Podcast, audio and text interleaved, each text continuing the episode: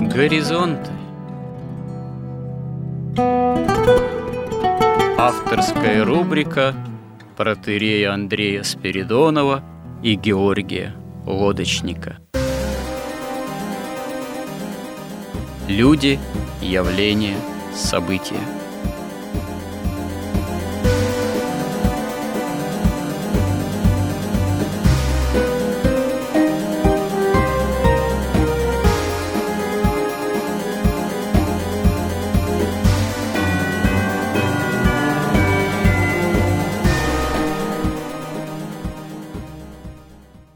Добрый день, уважаемые радиослушатели. В эфире радио Благовещение. В нашей постоянной рубрике «Горизонты» я, протерей Андрей Спиридонов и мой постоянный добрый собеседник Георгий Лодочник. Продолжаем наши смысловые и словесные изыскания в области христианского миропонимания – в желании, попытки осмыслить то, что с нами происходит.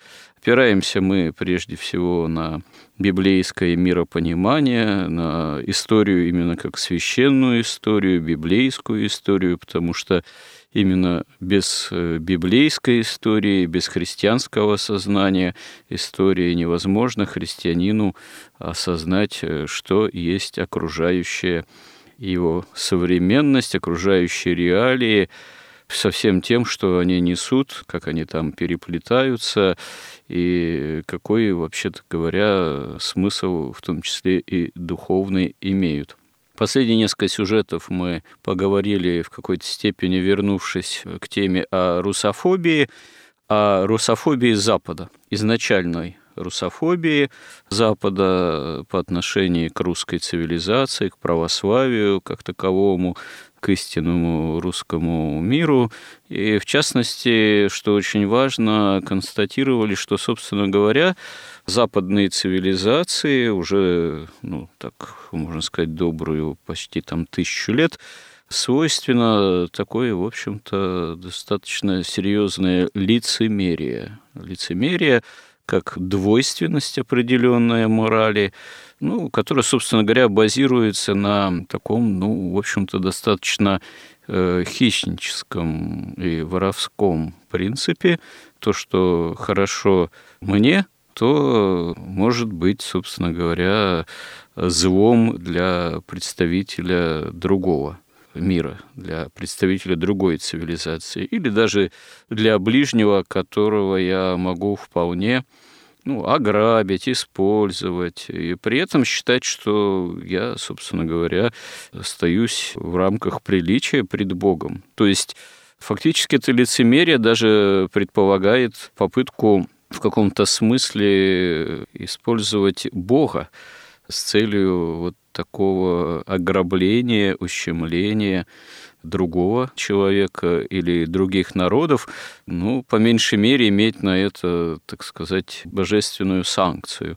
Мой собеседник заметил, сформулировал такую важную вещь, такое достаточно важное и глубокое наблюдение и соображение, что одной из первопричин происхождения этого западного лицемерия является догматическое отступление – Запада же, западноевропейской цивилизации, католической церкви первоначально, такое догматическое отступление, как филиокви. Может быть, иному человеку может показаться так несколько странно, а причем здесь вопрос исхождения там, Святого Духа, от отца или сына, или от отца и сына одновременно.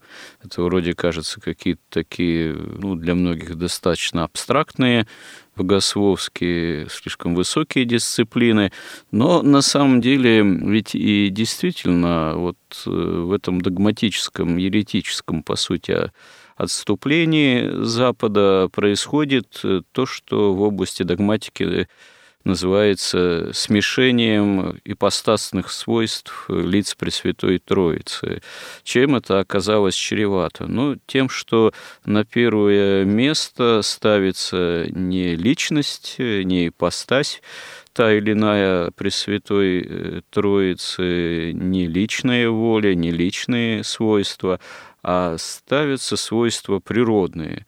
Если смешиваются ипостасные именно вот свойства, свойства ипостаси Отца Бога и ипостаси Бога Сына в данном случае, то Бог прежде всего рассматриваться начинает как нечто, как что-то божественное, но не кто – кто Бог, какое лицо, с кем мы имеем дело, а скорее с чем мы имеем дело. Из этого смешения проистекает именно обращение к Богу не на «ты», а как к чему-то чем можно манипулировать. Собственно говоря, мой собеседник же и подметил, что мы это и раньше отмечали в наших разговорах, что любая магия, любой оккультизм, они стремятся рассматривать Бога и рассматривают Бога как нечто. Нечто, чему свойственны ну, те или иные принципы действия, свойства в собственном смысле. И зная особенности этих свойств, можно ими стараться как-то манипулировать. Ну, то есть стремление использовать Бога именно вот э, таким образом, как какие-то первопринципы, принципы, свойства, которые, являясь по сути безличными, могут быть со стороны кого-либо или чего-либо, ну, собственно говоря, быть используемы и манипулируемы. Ну и вот получается, что изначальный такой пафос, принцип западной цивилизации, уже более поздний к своим истокам, ну, возьмем там тысячу лет назад, он оказывается постепенно-постепенно и превращается в попытку вживания доктринально и практически заручиться санкцией Бога, исходя вот из этих уже догматически искаженных принципов и понимания, с целью внешней экспансии, хищнической экспансии, с целью использовать другого человека, ближнего, другие народы, ограбить их, подчинить, подвергнуть своего рода геноциду именно с целью такого вот э, хищнического ограбления. Это потом на протяжении всей истории, завоевания Нового Света и уничтожения населения, там, индейцев как коренного населения, прямо себя и проявляет. И вот, собственно говоря, ну, не только по отношению там, к индейцам, а к Востоку православному в том числе, и к России, и к Руси, которая рассматривается тоже Западом как наследница Византии в плане нравственно-духовном, а Византию, как мы знаем, начиная еще с крестовых походов Запад европейский не щадил, грабил, как в одном из крестовых походов и так далее. Такое же до сей поры отношение и к России. Другая проблема, другая беда, что часть нашей культурной элиты последние столетия, она всегда, о чем мы вот говорили, тоже с пиететом относилась, с доверием великим к Западу, усваивала некие гуманистические, позитивистские, в этом смысле рациональные принципы, ну, идеи, идеологию. А последние десятилетия усвоил этот самый дух развитого общества потребления, в чем опять вновь и вновь, ну, часть нашей элиты, часть, к сожалению, да, нашего народа принимает все на веру уже ну, на другом несколько уровне, чем там интеллигенция не знаю, дворянство XIX столетия, интеллигенция начала XX, на другом, более, может быть, даже уже и примитивном уровне потребительском, но тем не менее, тем не менее, наша так называемая пятая колонна, она же именно вся обращена на Запад и исповедует западные ценности, хотя ну, очевидно, что проку от этого и для них же самим может оказаться мало, потому что все равно сдадут, ограбят, средства отнимут запросто совершенно. Да и вообще предателей на самом деле нигде не любят. Никакие англосаксы, никакие американцы, они особого пиетета к местным элитам тех народов и цивилизаций, которые надо ограбить, они все равно не испытывают, и когда надо, легко бросают, предают. История, ну, последнего, по меньшей мере, столетия это неоднократно подтверждает. И завершили мы прошлую беседу на том, что я такой как бы сформулировал вопрос, ну вот если западным элитам, такому представителю западной цивилизации, так сказать, в кавычках, культурному, вот это лицемерие тотальное и двоедушие, свойственно чуть ли уже недобрую тысячу лет, по тем самым причинам, о которых я уже упомянул, то, скорее всего, нашему народу, нашим элитам там, или части народа, все таки это двоедушие не свойственно пока еще. Его не так просто, видимо, впитать поскольку оно нашей цивилизации, уж чего-чего, да, вот э, нашему культурному коду, если использовать такую терминологию, это все-таки никогда свойственно не было. Да и до сей поры, несмотря на попытки этот код э, окончательно разрушить, а сейчас некоторые наши мыслители, современные аналитики считают, что он начинает восстанавливаться. Видимо, двоедушие не свойственно, и Бог даст, может, и не будет свойственно. Но определенным образом свойственен цинизм, так можно сказать, используя именно это понятие, что неудивительно после всего того, что было в 20-м столетии и всего того, что было последние десятилетия с проповедью вот этой духа, так сказать, сребролюбия и потребительства. И вот вопрос, а как в практическом плане, в идейном и практическом с этим цинизмом нравственно-духовном, имеющем место быть у нас, в нашем обществе, в нашем народе, бороться? Что нужно для его преодоления? Вот, наверное, имеет смысл поговорить именно об этом. Это действительно важно. Причина, она очень хорошая цитата, и Анна Златоуста есть. «Все зло в мире от незнания Писаний». То есть весь цинизм, все зло, оно от невежества, конечно, происходит. Получается так, что вот наши элиты царского еще времени, они вот поверили вот этим словам, причем их даже не обманывали, просто на культурном, так сказать, коде Запада они понимали, о чем говорят, когда говорят о равенстве, свободе и братстве. То есть одновременно это такое равенство, свобода и братство, которое гарантирует как бы выгоду для западной цивилизации. На таких условиях только.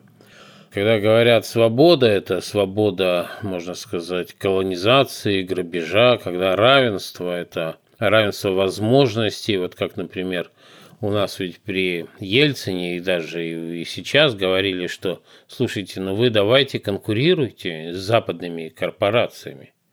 Свободно конкурируйте, мы снимаем таможенные барьеры, все, потому что если вы не будете конкурировать с Западом, то вы будете технически отставать, а вы конкурируете. Но у западных корпораций, во-первых, рынки огромные, весь мир.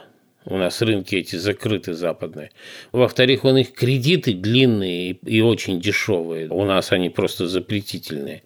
Ну, в-третьих, там право собственности и вообще правосудие присутствует для бизнеса. У нас оно полностью отсутствует. То есть, когда ставят совершенно неравные условия, но говорят, конкурируйте. Вот это как раз равенство, так сказать, по-западному. И ясно, что это же не наша, собственно, ведь страной управляли, собственно, американцы при Ельцине.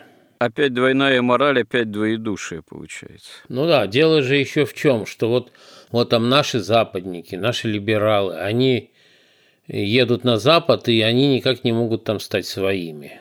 Это с одной стороны. Почему они не могут стать своими? Потому что западному человеку вот это вот, так сказать, культура вот этого двоемыслия и лицемерия, она естественна. И когда он встречается с русским человеком, который начинает не воспринимать это двоемыслие, да, и он как бы покушается на вот это, на такое святое табу, потому что об этом нельзя говорить одновременно. Нельзя одновременно говорить о равенстве и о выгоде. Если это даже не тот, про кого нельзя говорить, как у Гарри Поттере, то это, по крайней мере, то, о чем нельзя говорить. вот. Да, да, да. И западный человек, когда видит, что э, там русский вдруг как-то неуклюже начинает не исполнять вот эти вот табу, то он чувствует просто, так сказать, органически, чувствует подсознательно угрозу того, что этот мир рухнет, лицемерие, да, и что вот это лицемерие обнаружится – Поэтому он его воспринимает как чужого. При этом он же не делает вывод, что я лицемерю. Он делает совершенно другой вывод. Он делает вывод, что русский не культурный человек. Он не понимает, как надо себя вести, как надо думать, как надо воспринимать слова. Ну, конечно, что, медведь с балалайкой. Да, и, то есть у них это воспринимается как именно как культура европейская. Он видит, что этот человек не европеец, не западный человек, это человек другой. Может быть, у него есть своя культура, но это не западная культура. Поэтому если наши там либералы, они хотят вписаться, стать своими, они должны, так сказать, тренироваться и отдавать себе в этом отчет. То есть они должны развивать в себе вот это двоемыслие и вот это лицемерие, которому они не обучены. И главное, что они не подозревают об этой основной причине русофобии на частном таком уровне не на уровне там духовном, там на уровне геополитики или на уровне культуры даже, да, а это даже на бытовом уровне начинает проявляться. Именно вот, вот здесь, на мой взгляд, кроется вот эта основная причина русофобии. Точно так же наша олигархия. Она как бы увидела, убедилась, что свободы, равенства и братства нет. Во-вторых, она поняла, что главное на Западе и сейчас в нашем западном обществе – это деньги. Деньги, они, так сказать, цель оправдывают средства все, и кто богатый, тот и прав. И тут тоже у них нет этого лицемерия. Потому что западный человек не может себе позволить сказать, что я просто грабитель. Да, я просто предатель, я просто вор, у кого нет миллиарда, иди там он не может этого сказать, для него это тоже культурная какая-то катастрофа. Он все равно будет упорно говорить о свободе, о правах, о равенстве, о братстве, о свободе меньшинств, о свободе собак, там, о чем угодно. Иначе это тоже совершенно кажется дико и некультурно. Поэтому и наши олигархи, когда они цинично говорят, то есть происходит так, что наша элита царская, она брала одну сторону этого лицемерия – то есть она верила прямо в свободу, равенство и братство. А современная олигархия не верит в свободу, равенство и братство, а именно верит в одну наживу, выгоду и силу. И то, и то неприемлемо для западного человека. Поэтому им тоже нужно тогда научиться лицемерить, чтобы стать вообще своими там на Западе. Таким образом, возможно, если они научатся вот так вот лицемерить, так, причем органически они должны верить в это, что, конечно, трудно в это верить, а когда ты в это не веришь, ты будешь все время ошибаться.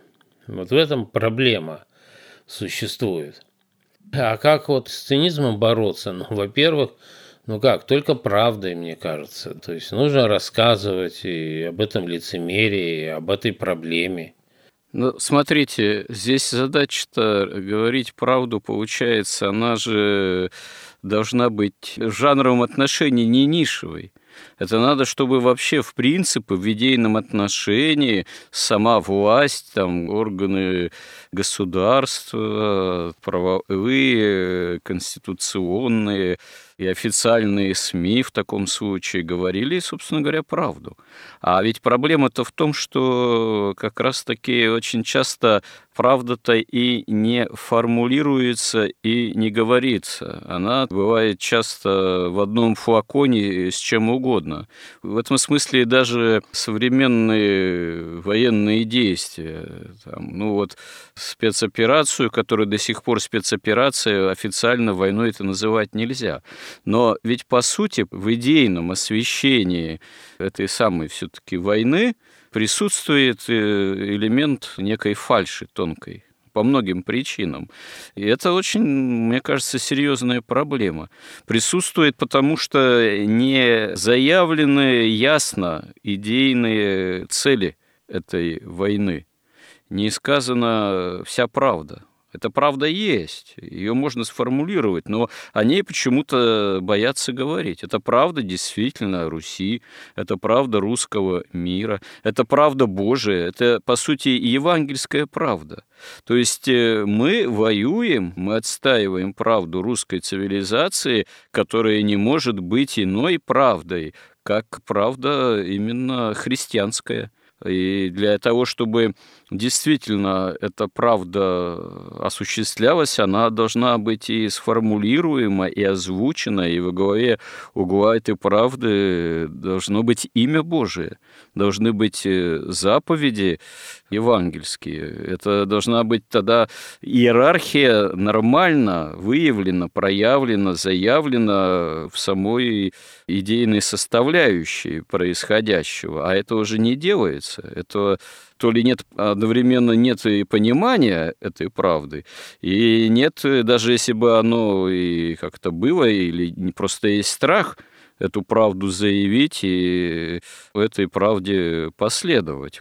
Я подозреваю, что это даже не только до умов и сердец, так сказать, вышестоящего начальства вполне не доходит. Это вообще непонятно для большой части народа и даже для людей, считающих себя христианами. Но вот я могу такой пример привести, может, несколько личного характера, ну, в том смысле, что мне на мой телефон звонит одна слушательница, ну, уже пенсионерка, как она говорит, преподаватель высшей школы, православная, рассказывает, что она много старалась студентам ну, в своем светском учебном заведении как-то доводить о православии сведения, рассказывать. Это пользовалось большим интересом, и отчасти ее за это как-то там и не преследовали, но все-таки, может быть, и зажимали, там руководству это не нравилось. Но она как раз-таки ну, вот к нашей передаче, к нам как авторам, ну, мне позвонила, обратилась, что, вы знаете, а вот у нас вот не звучит правильное наименование нашего государства, что это Россия. Все-таки не просто там Российская Федерация, там еще как-то, а вот надо восстановить более правильное наименование, имя государства, можно сказать. Вот вы бы эту тему тоже поднимали. Я говорю, да хорошо, да, вы правы, в общем-то, наверное, подымем.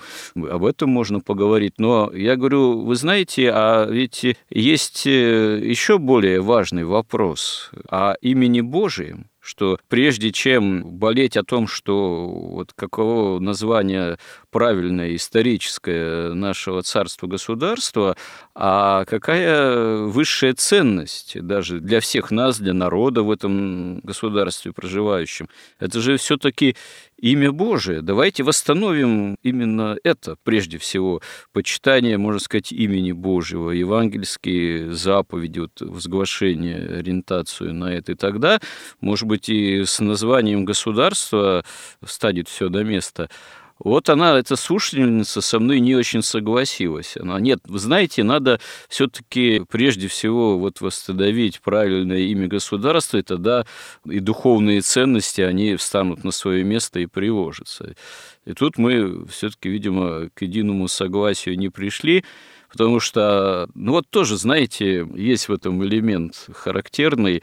Она не стала со мной прямо спорить, но получилось так, что когда мы уже попрощались, она не успела, видимо, повесить трубку, и было слышно, что она как говорится, по моему адресу довольно нелицеприятными словами прошлась вот, за то, что я с ней э, не согласился, что было, конечно, не очень приятно слышать, но высказала бы прямо свое несогласие. А тут тоже, знаете, такой получается элемент лукавства сталкиваешься когда тебе прямо не высказывают, что думают, а уже за глаза могут там охарактеризовать твою позицию не самым лицеприятным там образом. Ну, что поделаешь. Я даже, собственно говоря, не на это как бы обращаю внимание, а на то, что даже вот среди современных христиан порой иерархия истинно ценностная, она все равно в каком-то вот таком перевернутом виде остается имеет место быть. И вот в таком случае, а действительно, а как э, говорить правду, в том числе властям. Власти они всегда будут опасаться свидетельствовать о правде. Ну, просто люди, облеченные ответственностью, да и просто даже обычные люди, они часто самой правды боятся, правды Божией, и знать ее не хотят, и слышать о ней не хотят. И это тоже одна из причин возможных того или иного лицемерия или цинизма даже в том числе. Вот как это действительно преодолевать? Да, ну, конечно, наши элиты, они не верят ни во что святое. В этом, собственно, и заключается сущность их цинизма. Потому что если бы они верили в Бога там, и пытались бы следовать Христовым заповедям, не было бы ни этой приватизации, не было ни этих обменов там Медведчука там, на весь Азов, не было бы этих зерновых сделок, там, снабжения нефтью украинцев, вывода капитала, всей этой политики Центрального банка, ничего бы этого не было. Не было бы ограбления страны, Россия не была бы колонией, не вывозились бы эти миллиарды, ничего бы этого не было, потому что действия наших элит, они прямо противоположны и правде, и христианским заповедям, и всему святому, да, а поэтому они вынуждены быть циниками, чтобы как-то оправдывать, так сказать, существование. Человек же не может вообще ни во что не верить. Если человек не верит в Бога или не верит Богу, он тогда верит в себя. Это настоящий гуманист – то есть он верит в свое право властвовать над другими, грабить этих других, обманывать, мошенничать, наживаться и право, так сказать, вызывать зависть и этим получать удовлетворение и, так сказать, оправдывать смысл своего бытия и своей жизни. Это разумеется. И даже сама эта операция сейчас, вот по прошествии этого времени, она выглядит как попытка такого банального рейдерского захвата – обычной практики капиталистической. То есть так кажется, что собрались там какие-то братки, поделили там вот эти предприятия украинские уже, да, ввели войска, думаю, там у них там свои люди, Медведчук, вот сейчас все они поделят. Но они вдруг столкнулись с ледяной стеной, потому что с точки зрения, так сказать, вот этой материалистической логики выгоды, которую, собственно, и проповедует Запад, что они посчитали, что для Запада будет выгодней, что невыгодно вот такие санкции вводить, что вот ссориться с Россией невыгодно, невыгодно отказываться от ее газа, от ее ресурсов, все это им невыгодно, и они просто все, так сказать, стерпят. Но ничего этого не происходит. Почему? Потому что это только, так сказать, внешнее, даже вот это лицемерие, это только внешняя часть, она такая, так сказать, плебейская, что ли. За ней скрывается темная духовность. Вот эти цели иерархии тьмы, цели вот, воплощения тайны беззакония, цели прихода Антихриста, да, или по-иудейски там мессии. То есть там скрываются духовные и за ними геополитические и политические цели. Если для наших вот этих вот циничной нашей элиты деньги – это вершина вообще всего, то для них деньги вообще ничто – для них деньги – это средства, они их вон печатают. Сколько хотят, столько напечатают. Что они из-за денег будут как-то какие-то проблемы, что ли? Эти деньги для них как раз средства управлять вот этими такими, так сказать, папуасами из третьего мира, которые за деньги продают свою родину, продают свою веру, продают свою культуру, все за деньги продают. Это совсем другая вещь. И произошло что? Что все расчеты не оправдались. И что в эта война духовный характер имеет. А у них никакой духовности нет. Просто рациональный, голый расчет и совершенно такой, как бы цинизм такой запредельный. И вот этот вот консенсус элит, мы видим, что он раскололся. Раскололся, наверное, на несколько частей, но два основных полюса возникло, судя по всему, таких. Одни – это тех, для кого вот это все наворованное непосильным трудом дороже России – а другие, для которых все-таки Россия дороже того, что они имеют. И одни поэтому готовы на любой мир за счет России. Они готовы пойти на любые условия за счет России. Не за свои, конечно, но и частично даже и на свои готовы, тем более, что у них там очень много чего как бы их поприжали. Но за счет России они готовы все, разделить ее на части, отдать ядерное оружие. Там их вообще, это Россия, это, ну, но им хватит, они считают, там, на жизнь, да, им и их там детям и внукам и там дальше. И другие, для которых Россия не пустой звук. И в основном это люди, конечно, не торгаши, в основном это не бизнес, в основном это силовики, это офицеры. Возник вот этот вот очень жесткий конфликт, который вылился в том числе и вот в этот вот марш справедливости Вагнеров, да, То есть это какое-то отголоски или какое-то проявление вот этого конфликта. И поэтому получается что? Что те за победу, кто за нас, грубо говоря, а те, кто не за нас, а за себя, те за мир. Это тоже неразрешимые противоречия. Они кончатся там только или каким-то переворотом, или какой-то смутой. То есть они не кончатся мирным путем. Это совершенно ясно. Так вот, конечно, те, для которых цинизм – это и мама, и папа, и Бог, и Господь, и все на свете, да, и деньги – Бог, для них, конечно, ну, им ничего не нужно, никакого Иоанна Златоуста. Тем, кому нужна победа, они наверняка уже приходят к выводу к этому или придут к нему, что без русской культуры, без русской духовности, без христианства они не победят вот эту тьму. Потому что они имеют дело, то есть война и вышла на уровень духовный. Вы должны бороться на духовном уровне.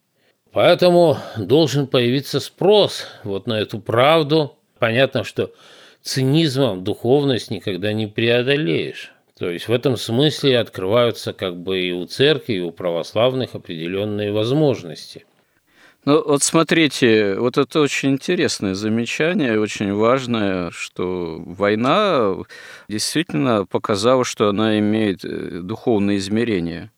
То есть война действительно не просто спецоперация, не просто дележ собственности, не просто столкновение там, идеологии западного потребительства с идеологией нашего потребительства с нашим филиалом западного потребительства. Нет, оказывается, это что-то более да, глубинное и, в общем-то, включает в себя для нас, крестьян, более высокое и важное измерение. Но если это уже и духовная война, так э, ведь э, тогда нужно же и духовное оружие, собственно говоря, брать, вооружаться им, а не только тем, что у нас техническое военное превосходство, а какое-то оружие. Ну, это молитва, это покаяние, это действительно обращенность к Богу.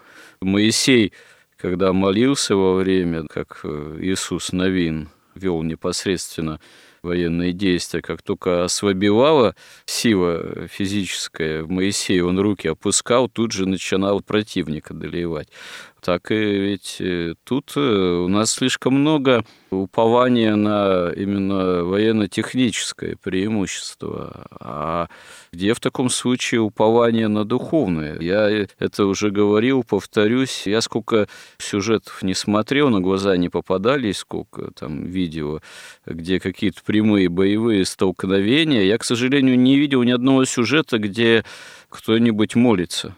Господи, помилуй, говорит кричит. А вот мат-перемат – это в каждом сюжете почти. Ну да, можно увидеть какие-то сюжеты, как правило, это не связанные с боевыми столкновениями напрямую, не на линии огня, а где-то там затишье, в какой-то удаленности, может быть, от линии фронта, где там есть священники, батюшки, иконы, там, молебны, принятие крещения, причащения. Это, слава богу, тоже имеет место быть.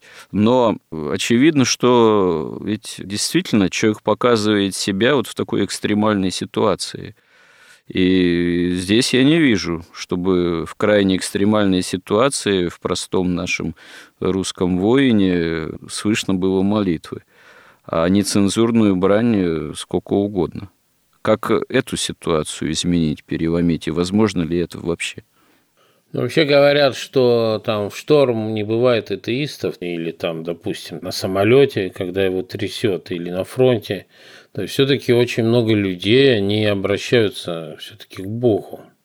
И много рассказов об этом. И мне кажется, что если говорить, например, об армии, и, собственно, те, которые на фронте, то там, наверное, намного больше веры, чем, конечно, в наших элитах. Дело в том, что тут и один из истоков вот русофобии. Понимаете, когда вы грабите конкретный народ, конкретную страну, вы же должны иметь какое-то моральное право, даже при всем своем цинизме. Вы должны считать эту страну недостойной, так сказать, иметь то, что вы у них украли. Но вот слушайте, вот опять же, вот эту тему, если продолжать матерной брани, ну ведь это же тоже проявление цинизма внутреннего. И если она начинает э, свойственно быть и верующему человеку, и верующий человек считает для себя это нормой вещей, э, такое словесное употребление, такое проявление своей же словесной природы, это, вообще-то говоря, худой показатель. Я вот, может, даже не помню, приводил пример, мне как-то звонит один человек, причем, ну, он фактически, я не буду подробности приводить, ну, человек и народец, представитель другой религиозной культуры, но он, как он признался, даже в какой-то момент крещение принял, поскольку он уже давно тяжело болен очень тяжело болен, ему можно посочувствовать действительно. У него были вопросы вот о Боге, о вере, причем у него, видимо, какие-то тяжелые сомнения. Он так вот рассуждает, с одной стороны, что, ну да, ну как вроде должен быть Бог, не может не быть Бога. А с другой стороны, столько страданий, там войны, сам он страдает. Ну, наверное, Бога нет. Ну, то есть такая какая-то тоже двойственность такая, терзающая человека. Вот говорит, почему меня Бог не слышит? Я, говорю, сколько молился, сколько просил, явись мне, помоги мне, он меня не слышит. А тут я, ну, в этом телефонном разговоре слышно, что рядом его мать, которая за ним ухаживает, помогает, и в какой-то момент он вдруг при матери начинает ругаться матом. Я говорю ему, слушай, вот ты, говорю, задаешь вопрос, Почему тебя Бог не слышит? Ну ты хоть бы матом-то перестал бы ругаться. Тем более, хоть бы ты перестал бы ругаться матом при матери. Ну что? Это же тоже, я не знаю, это какой-то именно цинизм, причем который проявляется, или как это назвать, в человеке, который находится в крайней ситуации, тяжелой ситуации, инвалид, больной там и так далее. И, не знаю, может быть, кто-то скажет, ну, наверное, это его вот крайняя ситуация, она, может быть, оправдывает такие проявления. Ну, я не уверен, что все-таки оправдывает. А тем более, если человек задается вопросом о Боге, обращается к Богу, пытается Бога просить и одновременно себе совершенно спокойно, уже на таком естественном бытовом уровне, он по-другому не умеет уже изъясняться даже собственной матерью и при матери, позволяет себе вот так вот э, себя вести. Вот как с этим тоже вот быть? Я думаю, это пример как раз-таки схожий вот с тем, что я раньше говорил, что непосредственно при боевых столкновениях происходит. Человек уже себя проявляет прямо, как он есть внутренне. Но мат это, я думаю, что это не цинизм, это уровень культуры, это уровень чистоты или нечистоты. Большинство людей, они вообще даже не задумываются о том, что матерятся. Они им говоришь, ты зачем сматерился? Он говорит, я, он даже не, не помнит и не слышит, он не отдает себе в этом отчета. Просто, как сказано, что у человека в сердце, то и на языке это выскакивает, они не знают, конечно, что вот этот мат, он как бы отгоняет Святого Духа, и тогда молиться будешь в пустоту. Но это же то, что вы говорите, это так, но это же не оправдывает само это состояние. Это не оправдывает, но даже человек, который уже поверил в Бога, ему еще длинный путь повысить, там, очистить сердце, там, из невежды стать знающим, повысить свои знания, читать святых отцов – ну да, ну для этого задача такая должна хотя бы ставиться. Она же, можно сказать, и, и не ставится пока в нашем народе. Ну, в нашем, да, это тьма, конечно, да, отсутствие просвещения. Это школа материалистическая, советская, а сейчас еще либеральная, циничная школа, где преподается просто лживые теории, не соответствующие действительности. Ну, сперва, значит, э, материалистическая школа этому способствовала, а потом преемницей стала уже современная идейная. Она такая же материалистическая школа, как и была. Ну да. Э, Все сохранилось, только прибавилось цинизма, потому что в советской школе был все-таки кодекс строителей коммунизма. Хоть какая-то мораль, хоть извращенная христианская мораль, но была, а сейчас вообще никакой морали нет. Ну, матерной брани это, кстати говоря, не препятствовало и в поздние советские времена. Я и в советской армии служил, и в то время та же матерная брань, она была, я не знаю, не в меньшей степени в армейских рядах распространена вполне. Академик Лихачев рассказывал, что в лагерях большевики расстреливали в первую очередь тех, кто не матерился, кто не говорил матом. Они для них были совершенно чуждые. То есть это еще в том числе процесс уничтожения русской элиты во всех сословиях. То есть вот это, как они, грядущий хам, он уже пришел и захватил все.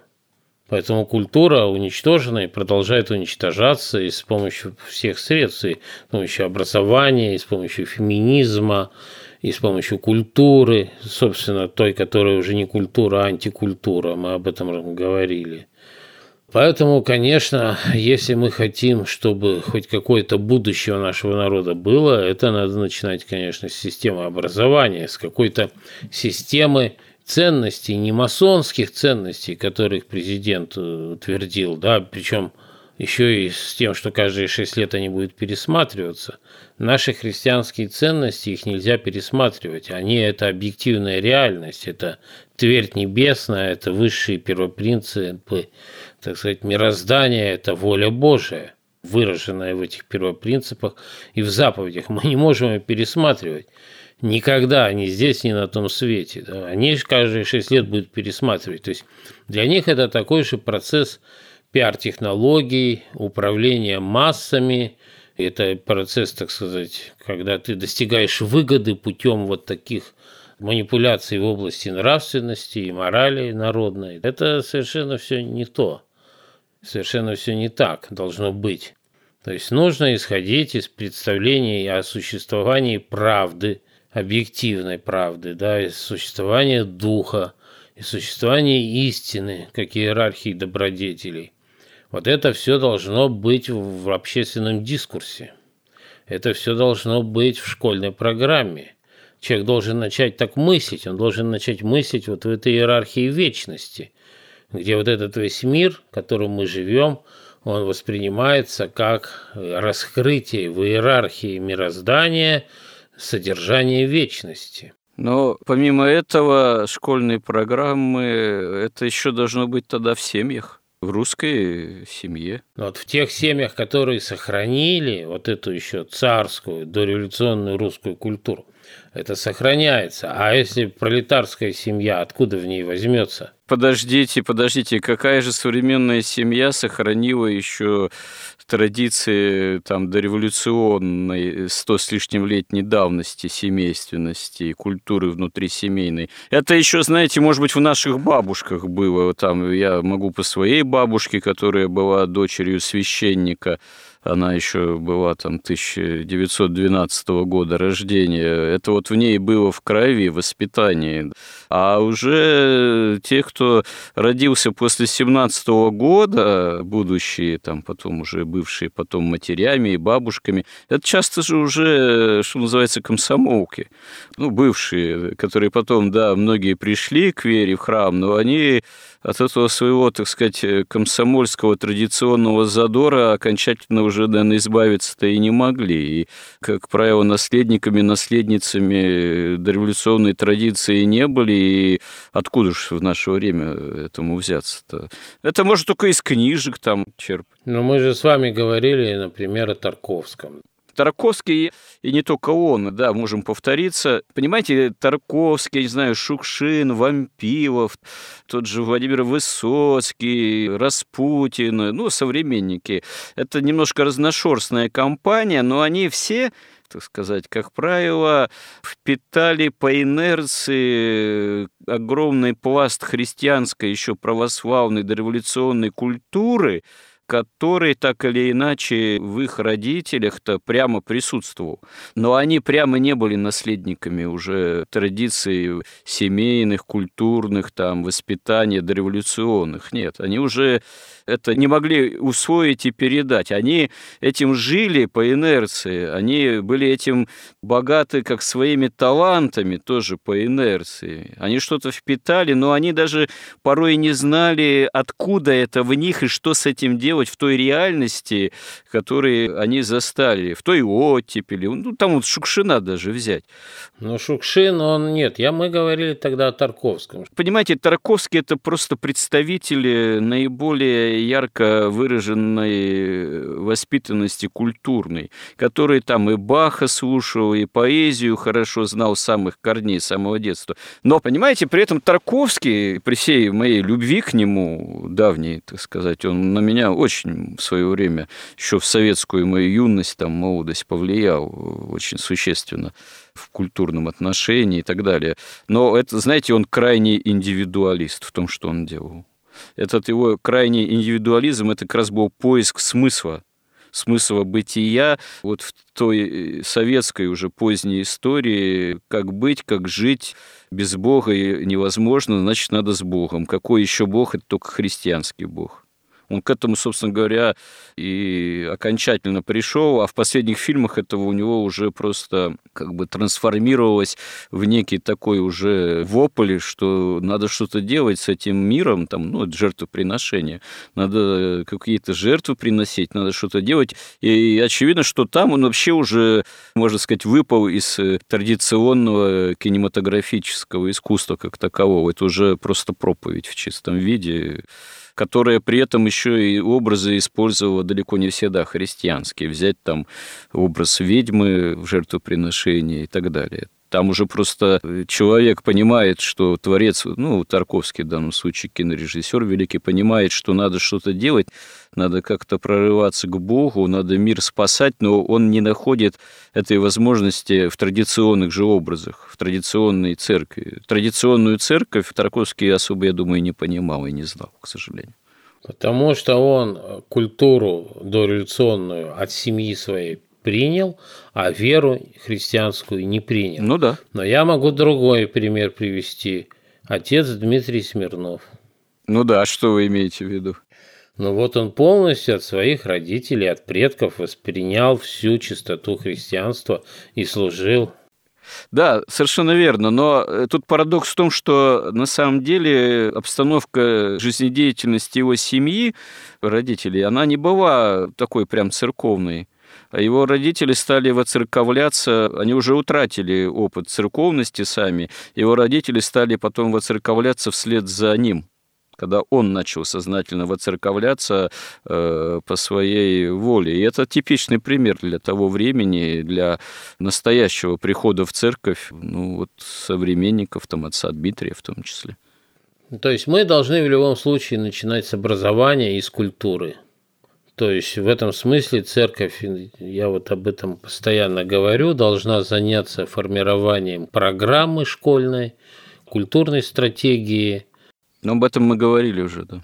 Может подумать э, более подробно даже еще. Мы об этом говорили, но, может быть, не договорили, или, может быть, все-таки пытались рассматривать это более в общих чертах. Я не знаю, можем ли мы, э, не будучи прямо педагогами, там, учителями, рассматривать это более конкретно или пытаться сформулировать какие-то более такие, ну, с большей конкретикой эту тему.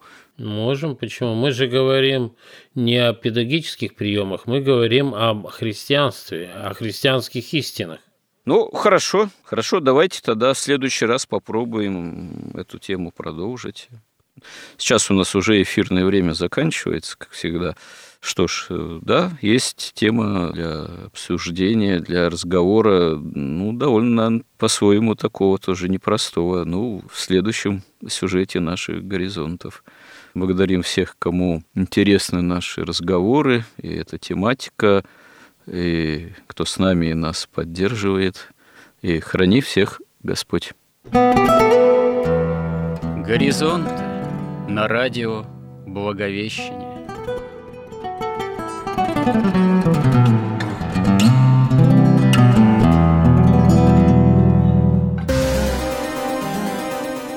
Разговор вели протерей Андрей Спиридонов и Георгий Лодочник.